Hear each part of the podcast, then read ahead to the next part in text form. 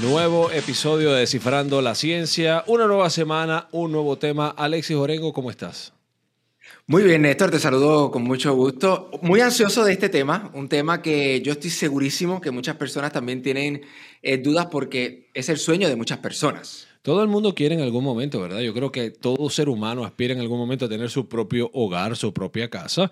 Y como en las últimas, ah, ¿qué? Los últimos meses, en los últimos dos años, este tema ha tocado mucho auge, tenemos que traer a alguien, una experta en este tema, como siempre. Y hoy nos acompaña Linet Lluveras, quien es corredora de bienes raíces, conocida como Realtor. Bienvenida. Gracias, gracias. Un placer y, y, gracias por la invitación y por tenerme aquí. Y este, encantada, de verdad. Y saludos a Alexis también, que sé que saludos. estás por allá.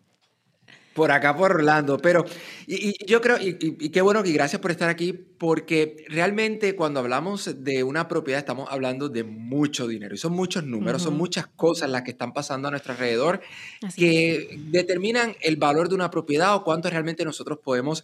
Eh, tener para poder adquirir una propiedad. Así que uh -huh. eh, de primera entrada yo creo que muchas personas dicen es algo que quizás nunca voy a poder lograr.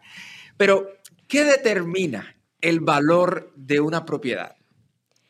Excelente pregunta. Realmente, este, toda la comparativa, básicamente lo que determina es cómo se están vendiendo alrededor. So, básicamente pies cuadrados, cuántos cuartos, baño. Y lo va a determinar y se dejan llevar básicamente por comparativas de la última propiedad que se ha vendido a lo mejor en los últimos cinco o seis meses. Eh, así, así nosotros vamos viendo cómo, en qué precio se puede enlistar una propiedad basándonos en cómo se está viendo al momento. Y así uno sabe más o menos qué valor uno le puede decir a una persona si estás comprando por encima o estás comprando por debajo de, de, de lo normal. Este, pero básicamente lo determina pies cuadrados, cuartos, baños. Eso, va, eso más bien determina el precio de una propiedad. O sea, que estamos hablando de que... Y si... localización. Ok, ok. Iba por ahí. Eh, sí. Entonces, el lugar tiene mucho que ver porque uh -huh. obviamente sabemos que, por ejemplo, en el caso de los Estados Unidos hay lugares que son eh, ridículamente costosos, uh -huh. hay lugares que son costosos y hay lugares que son accesibles, es de todo, ¿no? Y, por ejemplo, eh, yo recuerdo cuando yo, por ejemplo, me mudé al, al norte de Texas hace más de 10 años, uh -huh. Era un lugar que yo decía, no, es un lugar en el que es, es, es posible uh -huh. uno aspirar a tener una propiedad y obviamente me pareció súper interesante y súper eh, eh, descabellado en ocasiones ver algunos de los precios, especialmente luego del auge, ¿no? Del, del, de ese momento cuando, cuando en la pandemia, de momento todo literalmente despegó y despegó. los precios fueron astronómicos. Correcto. Y otra, y otra cosa importante que también hace que el precio determine también es eh, la escuela. Ok. Entre mejor distrito escolar, también eso hace que el precio suba más porque crea un poquito más de auge, crea un poquito más de, de atracción a esas personas que saben que, pues, que ese distrito uno mejor que otro, o por lo menos eso es lo que ellos pues cada, cada padre dice, no, este distrito escolar yo pienso que es mejor. Y pues eso también, la localización en los distritos escolares también hace que una casa también suba de valor. O sea, que pa muchos padres prefieren pagar un poco más por la casa diciendo, me lo voy a ahorrar en, en, en que mi, mis hijos puedan ir a la escuela pública, vamos. Exacto, y también eh, la seguridad que uno tiene como padre de decir, eh, yo pago lo que sea porque mi hijo esté en ese distrito escolar. Y eso es lo que yo he escuchado de muchos padres cuando vienen a donde mí. Yo necesito que mi hijo esté en este distrito escolar, sea lo que sea que yo tenga que pagar. Location, location, esa es la palabra que ellos dicen. Ok, suena, suena interesante y eso es básicamente su prioridad, básicamente, ¿no? Sí. O sea, yo quiero una casa donde, donde no importa lo que tenga que pagar, la distancia que a lo mejor tenga que recorrer para mi uh -huh. trabajo, que mis hijos tengan la mejor educación. educación. Ajá, exacto, correcto. Y eso básicamente eh, no, no significa que el precio de la casa se define por la escuela, no significa eso. Pero según, según el tiempo, mientras hay algo a un distrito escolar que llame más la atención, pues eso causa más demanda de una zona en específica. Y ahí entonces empieza más, demanda, los precios empiezan, Empiezan a a subir porque, subir. Porque no necesariamente está el inventario, la cantidad de casas no está necesariamente disponible para que la gente se pueda mudar ahí. Correcto, yo te digo, hay muchos builders y, y- y cuando enlistan las casas ponen tal distrito escolar, porque ellos saben que poniendo el nombre de tal distrito escolar pueden llamar la atención. So, eso también, location, el distrito escolar, llama demasiado la atención a la hora de, de saber en qué precio se puede poner una propiedad también. Eh, eh, mencionabas algo interesante en adición a todo, obvio- o- o- a todo, obviamente, con lo que tiene que ver con el distrito, del distrito escolar. Pero mencionabas que a veces eh, la cantidad de baños, la cantidad de, de cuartos, recámaras que tenga una, una residencia también puede determinar o juega un papel fundamental en el precio que va a tener. Pero entonces te pregunto, porque a veces uno ve, por ejemplo, si uno ve esos canales populares de televisión que se dedican a, a mostrar todo lo que tiene que ver con casas, bienes raíces, etcétera, uno ve que de momento, por ejemplo, hay lugares de los Estados Unidos en los que dice, pero es que esta casa tiene un cuarto, tiene 1.500 pies cuadrados y la casa cuesta 4 millones de dólares. Y uno dice, pero, pero, pero, Pero, pero, ¿cómo es lo que te ayuda a determinar eso es porque, bueno, imagínate, en New York, es esa, New York, lo que es San Francisco también, que he visto que 4 millones por un simple apartamento o de un cuarto, como estás diciendo, pero simplemente porque queda en la ciudad y ya volvemos a lo mismo, por localización, ahí olvídate cuartos, baños y pies cuadrados, ahí le está ganando lo que es el location. So, no- y no necesariamente el distrito escolar. Y- exacto, exacto. Y, y eso va a depender también en dónde sea la compra también. Por ejemplo, aquí en el norte de Texas y también en Texas, que es donde tengo la licencia, se están dejando llevar más bien por localización, distrito escolar. Y lo, lo común aquí de las personas buscando casa que me dicen, Lina, yo quiero tres cuartos, dos baños y medio. O cuatro cuartos, dos baños y medio. Esa es, eso es el- lo común que una persona de un first time home buyer busca realmente. Mira, es Y, interesante. y- y yo me imagino, ¿verdad? Porque eh, estamos hablando de, de los factores que son más controlables, como por ejemplo la localización, el distrito escolar, pero por ejemplo durante la pandemia los precios de las propiedades también variaron mucho y eso fueron eh, cosas externas que no necesariamente también se pueden controlar, ¿verdad? Como por ejemplo la localización. Exacto, en pandemia los precios subieron bastante eh, y también fue por tanta demanda de tantas personas que querían comprar casa, aprovechando la- las tasas de interés que estaban tan bajas y históricamente bajas, porque realmente lo que se vio en pandemia de los 2.5, 2.9 fue algo realmente histórico. Y en pandemia estos precios fueron ¿cómo te explico? No, no fue, gracias a Dios, que realmente no hubo una burbuja, que esa es la palabra clave y la palabra que las personas pensaban que llegamos a la burbuja en pandemia. Eh, si hubiésemos llegado a la burbuja, gracias a Dios que no, hubiese sido realmente un, un gran caos, pienso yo. Pero no llegamos hasta ahí. Este, primero, y no sé si voy muy rápido, pero primero no llegamos hasta ahí por la razón de que, gracias a Dios que en parte la tasa de interés subió porque se tenía que esto estabilizar ya. Ok. Tenía, si la tasa de interés no hubiese subido, ahí te cuento otra historia, que realmente hubiésemos entonces entrado en lo que era la burbuja de, de real estate. ¿Nos puede explicar, nos puede explicar qué es la, la burbuja?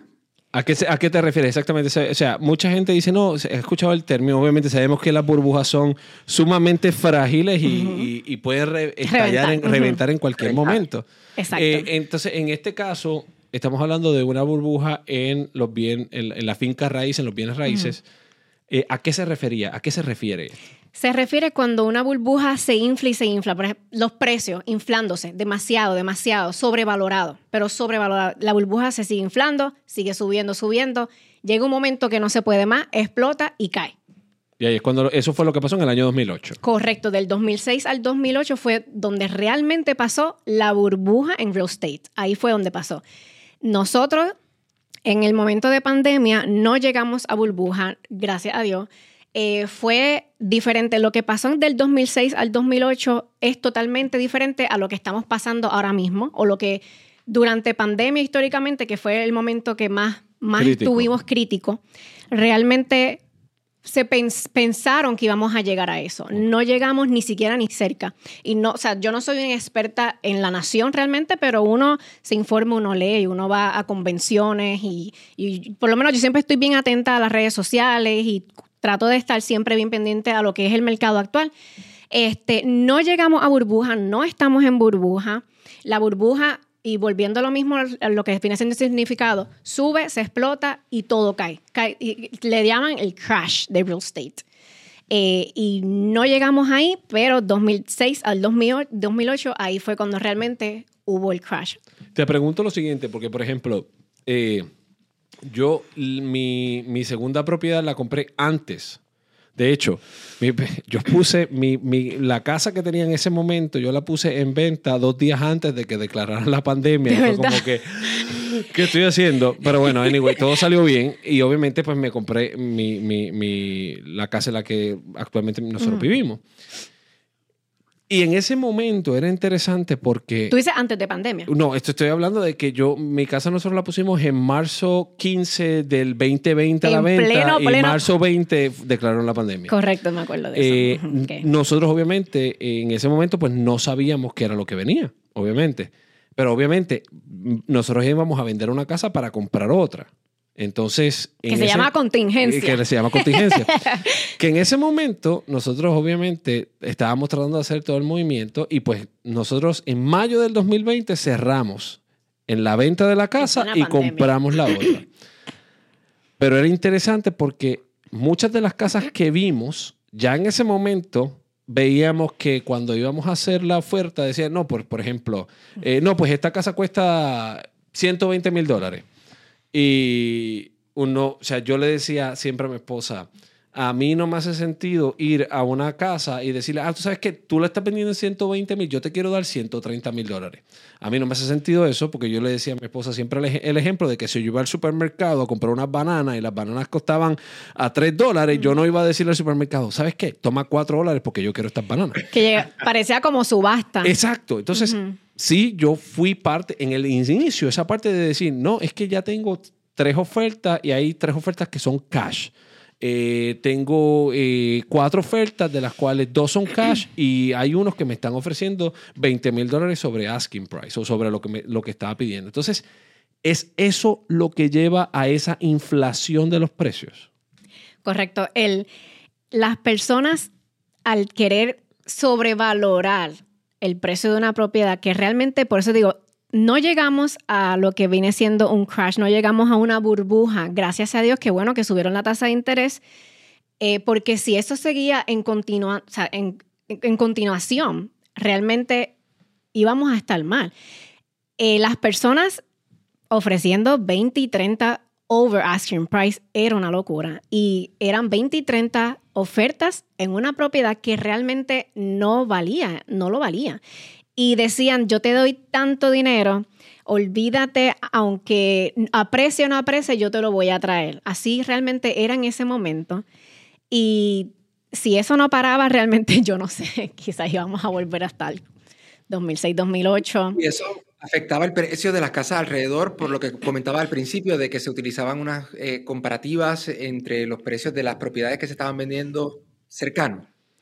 Pues mira, cuando cuando los precios subieron tan drásticamente y que las personas aprovecharon, porque en ese momento era el seller's market. Exacto. Ese momento era el seller's market, el buyer lastimosamente no salía beneficiado porque tenía que dar tanto dinero para poder obtener una propiedad que en ese entonces no valía lo que era.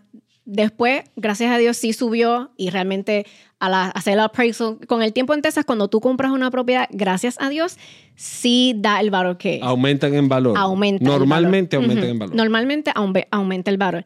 So, entonces, eh, cuando pasó eso de que si la casa de al lado era 420 mil, ¿verdad? Que se vendió, sí ayudaba y le ayudaba a, los, a las demás casas y motivaba a los vecinos a vender. A vender. Y realmente quitando cuartos, baños y pies cuadrados, en ese momento, sin importar eso, se vendían como si fuese una casa de muchos más pies cuadrados y cuartos y baños. Y rápido. Y rápido, porque era una demanda tan grande de personas queriendo comprar y en Sellers Market, en ese momento no importaba si la casa tenía problemas de fundación, si tenía techo malo, si tenía algún problema, te la compraban hasta sin aire. Te la compraban. Te digo, era realmente una locura. Y contestando tu pregunta, Alexi, sin importar la localización, te la compraban por encima de precio, por encima de tasación. Y el que, el que salía vendiendo esa casa, ese vecino ayudaba a toda la comunidad a que sus propiedades subieran de valor. Pero que ciertamente se iba a enfrentar más adelante con el problema de que él iba a tener que pagar más por la casa que fuera a comprar también, donde fuera que se fuera a mudar. Exacto, exacto. Yo sí recuerdo haber visto casas en el vecindario donde nosotros terminamos viviendo, que de momento tú verías el, letrero, el sign este de, de que estaba en venta y esa misma tarde veías el letrero de que estaba contingent o que ya había, que ya estaba en negociaciones con una persona. Y uno decía, o ver los open house, las casas abiertas estas, y de momento ver literalmente 60, 70 familias, hay una Y haciendo fila. Haciendo fila para entrar. Haciendo fila. Y te digo, yo tenía clientes en ese momento que ni siquiera habían ido a ver la casa. Y decían, Line, vamos a ofertar. Y yo le decía, fulanito, pero no has visto la propiedad.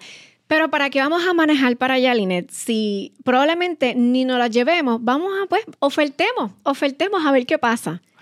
Y lamentablemente la perdían.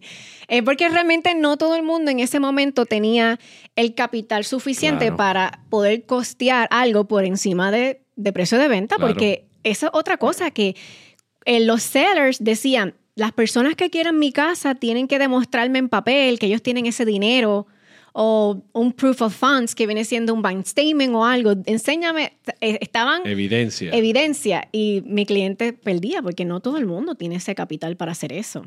Así que realmente salían victoriosos las personas que tenían bastante dinero para hacer esa jugada, de, de realmente pagar por encima. No, no, no era un mercado tan fácil para todo el mundo, es la realidad. Y yo creo, ¿verdad? Que muchas personas entonces, la, pregunta que viene rápido después de todo esto es, ¿esto en algún momento se va a eh, bajar los precios de las propiedades? ¿Se va a normalizar? ¿Se está normalizando? ¿Qué es lo que se sabe hasta el momento? Pues mira, se está normalizando eh, y cuando digo normalizar es que la tasa de interés poquito a poquito está con un ups and down. Llegó está en los 7% la tasa de interés. La Reserva Federal lo llegó a subir al 7%. Creo que fue ayer o antes de ayer, me llegó una notificación que decía 5.99. Yo estaba que brincaba. Yo decía, wow, qué bueno, otra vez está comenzando poquito a poquito. Pero vuelvo y digo, está ups and downs 6.1. Eh, yo sí, y, lo digo yo, y porque lo dicen los expertos, realmente esto va a volver a estar poco a poco en, en mucha mucha demanda de personas queriendo comprar casa porque ya van a ver que los intereses están comenzando a bajar. Las personas aplicando, las aplicaciones ya subieron un 28% más en una semana. Gente solicitando préstamos nuevos. Préstamos nuevos. Entonces, eh, nosotros los, los, seres humanos somos de las personas que, ok, fulanito lo hizo y yo creo que este es el momento. Y, y empiezan empiezan a decir, este es el momento, fulanito lo hizo, eh, los intereses están bajando, ahora, ahora es el momento.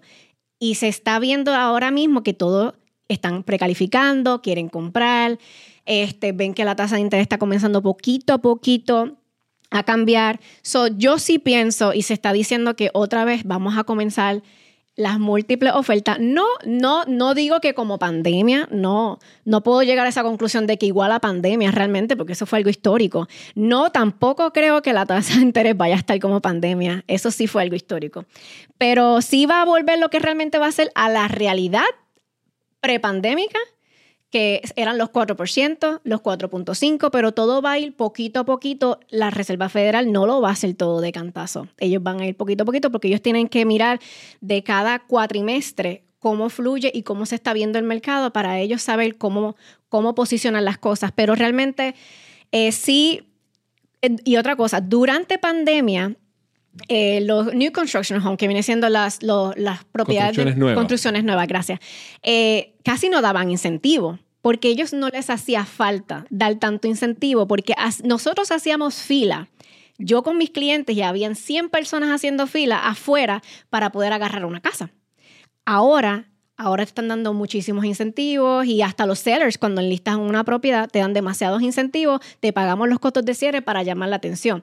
A la hora, poquito a poquito, ir cambiando el mercado, sí en ciertas casas se está viendo que no están durando dos o tres días, en ciertas casas, no en todas. Claro. Pero sí, sí se está volviendo a ver el movimiento, la demanda y las personas haciendo precalificaciones. Déjame te pregunto una cosa porque has enfatizado mucho la parte de, la tasa de interés y obviamente eh, para, los, que no conozcan, la tasa de interés determina cuánto dinero, si a mí el banco me presta, cuánto yo le tengo que pagar al banco de ese dinero que me está prestando. Si el banco me presta 100 mil dólares a 7% de interés, cada pago que yo hago, yo tengo que ir pagándole al banco más de lo que él me prestó. correcto. Y a lo largo de 30 años, a lo mejor esos son 100 mil, 130 mil, 150 mil dólares por encima de lo que el banco me prestó. correcto. Eso fue una manera de la Reserva Federal entonces frenar el aumento acelerado entonces del precio de las casas. Yo, yo realmente sí pienso que la Reserva Federal de, de alguna manera u otra se, se la pudo jugar para poder tratar de estabilizar el mercado, porque honestamente todas las personas que estaban viniendo de California y viniendo de otros estados, sin permitirle que los first time home buyers de Texas tuvieran esa oportunidad de comprar y estaban perdiendo la oferta. Y todos los inversionistas que estaban simplemente o comprando cash o comprando a través de, préstamos que se llama Harmony Lenders, que es un préstamo diferente para cuando eres inversionista. So, la Reserva Federal sí, sí tuvo que frenar esto para que eso parara, para que no hubiese esa burbuja, para tratar de evitar lo que pasó del 2006 al 2008. Realmente fue totalmente a propósito, porque si no, eh, realmente nadie se esperaba lo que pasó en la pandemia, nadie se esperaba algo tan histórico, nadie. Y ellos de alguna manera estaban tratando de acomodar la ficha y dijeron, ok, ahora es el momento para frenar esto antes de que de verdad vayamos en un crash. Porque es interesante, eh, Alexis, yo sé que tienes una pregunta, es interesante porque hasta había lugares eh, en los Estados Unidos, que podemos hablar de los Estados Unidos en general, había lugares que tú decías, no, pues entonces las casas en, eh, por ejemplo, las casas en el estado de Idaho se han están apreciando 200%. Las casas en este lugar X están apreciando 300%. Eh, y uno decía, o sea, tú me estás diciendo que una casa en Idaho está, vale el doble ahora de lo que valía hace un año atrás en el 2019. En la Florida, no, en la Florida las casas están apreciando 300%. Entonces, uno veía que en todo el país, obviamente eh, eh, en todo el país era como que era imposible, como bien dices, para el first time home buyer, que, el, que, el que a lo mejor lo que tiene ahorrado es eh, para dar el 2, el 3%, era imposible para esas personas tener una residencia. Así es, y de hecho quiero aprovechar para hacer aquí una, una breve pausa para que nuestros, eh, las personas que nos escuchan sepan que nosotros hicimos un episodio específicamente de la inflación y estuvimos conversando sobre cómo se maneja lo que es el, el, la Reserva Federal y el porcentaje. Así que si usted quiere conocer en detalle cómo es que se maneja todo esto, en nuestra lista de episodios vaya al episodio de inflación y ahí va a ver más en detalle cómo es que se trabaja lo de la, la tasa, lo de la eh, inflación y, y, los intereses de la, de la Reserva Federal. Ahora bien, eh, ya regresando otra vez al tema de los precios de, la, de las propiedades, esas personas que compraron en, en pandemia y que, y que eh, pagaron por encima del valor de esa casa, ahora esas propiedades, bueno, yo sé que cada caso es individual, por supuesto, pero eh, posiblemente ahora están perdiendo dinero porque pagaron demasiado por esas casas. Pues mira, eh, no, porque no estamos en, en realmente como estuvimos en 2016, 2006-2008. Que hubo un colapso. Ajá, que realmente se sobrevaloró demasiado y de momento todo volvió a caer y realmente las personas perdieron o no, básicamente no tenían ni equity, nada, porque todo perdió el valor. Eh, las personas que compraron en pandemia, que compraron 20 y 30 mil dólares por, por decir un número, por encima de precio de venta, hoy en día la pueden vender y no, no van a perder el dinero. Realmente Texas real, es un buen estado para invertir y no vas a perder tu dinero por más que la casita sea súper chiquitita o localizada, no sé, o en el mejor o en el peor área que usted piense que es. No, no, va, no va a perder el valor. Texas realmente es una buena... Imagínate, Texas ahora mismo salió el número 3 eh, para mudarse en el 2023. y en el número tres para invertir en la nación. Ya. Eh, y contestando a tu pregunta, ahora mismo los que compraron en pandemia, que compraron por encima de la realidad de ese momento, ya dos años después. Por lo menos aquí en Texas. Aquí en Texas, yo estoy hablando en Texas, aquí en Texas, que es donde tengo mi licencia, no puedo hablar Claro. por otro lugar. Eh, hoy en día, y, y lo sé porque tengo, tengo clientes que les vendí sus casas que compraron conmigo en pandemia, que pues quisieron mudarse por cosas de la vida y les vendí su casa y les sacaron ya 90 mil, 80 mil dólares por encima. Eso te puedo decir y asegurar que no, no perdieron su dinero. No lo perdieron. Por eso que te digo, no, esto no se parece para nada a lo que era 2006-2008 porque los clientes no, no perdieron su dinero ni, ni durante pandemia. Sí pudieron pagar un poquito más, a lo mejor por encima de precio, pero ahora cuando lo vendieron ahora recuperaron lo que dieron y, Y un más. poco más. Y más. Tengo que hacer una pregunta eh, antes de terminar porque obviamente todos vamos al supermercado y todo está más caro. Todo cuesta más. Entonces mi pregunta es entonces, porque eh, si hay alguien que quiere una propiedad nueva, hay gente que dice, no, yo, yo quiero tener una casa completamente nueva, que yo sea la primera persona que vive ahí. La- lo, que le, lo que le dicen new construction. New construction. Eh, si todo vale más caro, el precio de esa casa es mucho más alto hoy que hace cuatro años atrás. De las nuevas. Ajá, una nueva construcción, porque por ejemplo, eh, me acuerdo en la pandemia decían, no, que la madera está en precios históricos, no, que... Sí, todo eh, subió. Todo subió, pero todo subió y muy poco bajó. Y muy poco bajo. Entonces, la pregunta es, o sea, hoy en día una construcción nueva, ¿cómo compara esa construcción nueva con a lo mejor la misma casa que tiene ya sus añitos? ¿Es mucho más caro hoy en día? Y pues fíjate, y eso es una buena pregunta porque hay clientes que me dicen, Linet, ¿tú crees que una casa nueva me cueste más cara que una casa usada? Déjame saber para saber si mis pagos me quedan mejor. Y, y va a depender de localización realmente, porque yo le he podido conseguir casa a mis clientes eh, que ellos pueden pagar exactamente lo mismo y que el precio puede que sea el que la diferencia entre nueva usada en la misma área puede ser que sea 5 mil de diferencia. 5 mil de diferencia en precio, me refiero. Este, se ha dado el caso, se ha dado el caso, claro que sí, que las nuevas, depende de localización, va a ser un poquito más costosas de la usada.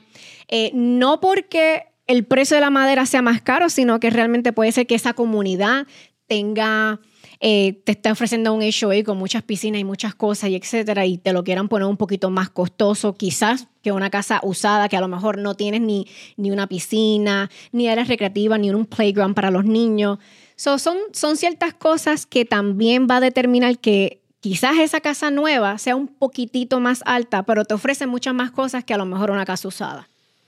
Interesante. Y vuelvo y digo, es depende de localización, depende de Distrito escolar. depende de qué te ofrece ese HOA, qué te ofrece esa comunidad, los amenities. Eh, pero eh, sí se puede conseguir casas usadas que sí son económicas.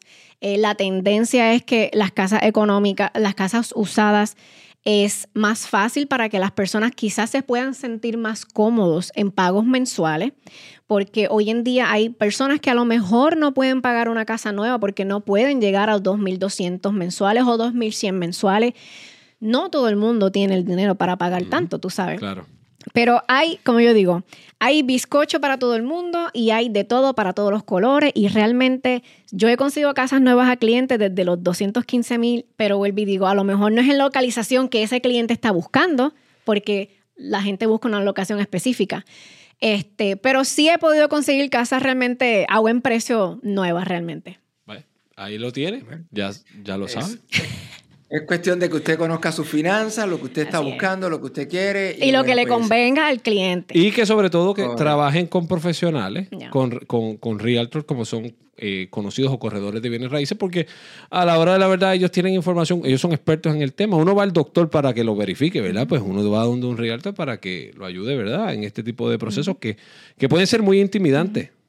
Sí, porque la- las personas realmente están eh, buscando información, quieren la honestidad y quieren realmente que les digan todo el panorama. Y las primer- lo primero que yo siempre le digo a los clientes es cuánto tú quieres pagar mensual, porque la gente dice, yo quiero pa- pagar, yo quiero una propiedad de 240 mil, pero a lo mejor ellos no pueden ni siquiera pagar esa esa- ese precio de esa mensualidad. Claro. Después que la persona se sienta cómoda con lo que esté pagando, pues entonces ya ahí se determina que realmente si puedes nueva usada, pero hay de todo y, siempre he dicho a las personas, el momento de comprar es en el momento que la persona se sienta cómoda para asumir esa responsabilidad y que tenga realmente sus ahorros, tanto como para comprar, tanto como para emergencia. Son, es una responsabilidad bien grande porque comprar casa no es comprar un zapato, es una súper inversión y yo creo que es la inversión más importante de, de la vida realmente, es una inversión súper cara.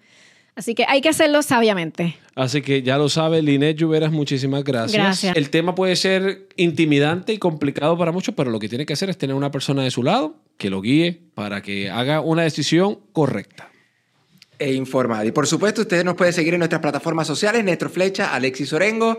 Eh, comparte este contenido para que le llegue a más personas y más personas tengan la información a la mano. Así es, hoy hablamos sobre la ciencia detrás de los bienes y raíces y sobre todo de cómo es todo esto de comprar una casa que puede ser, como les decía, bastante intimidante, pero en una próxima ocasión vamos a hablar de otro tema. Hasta la próxima.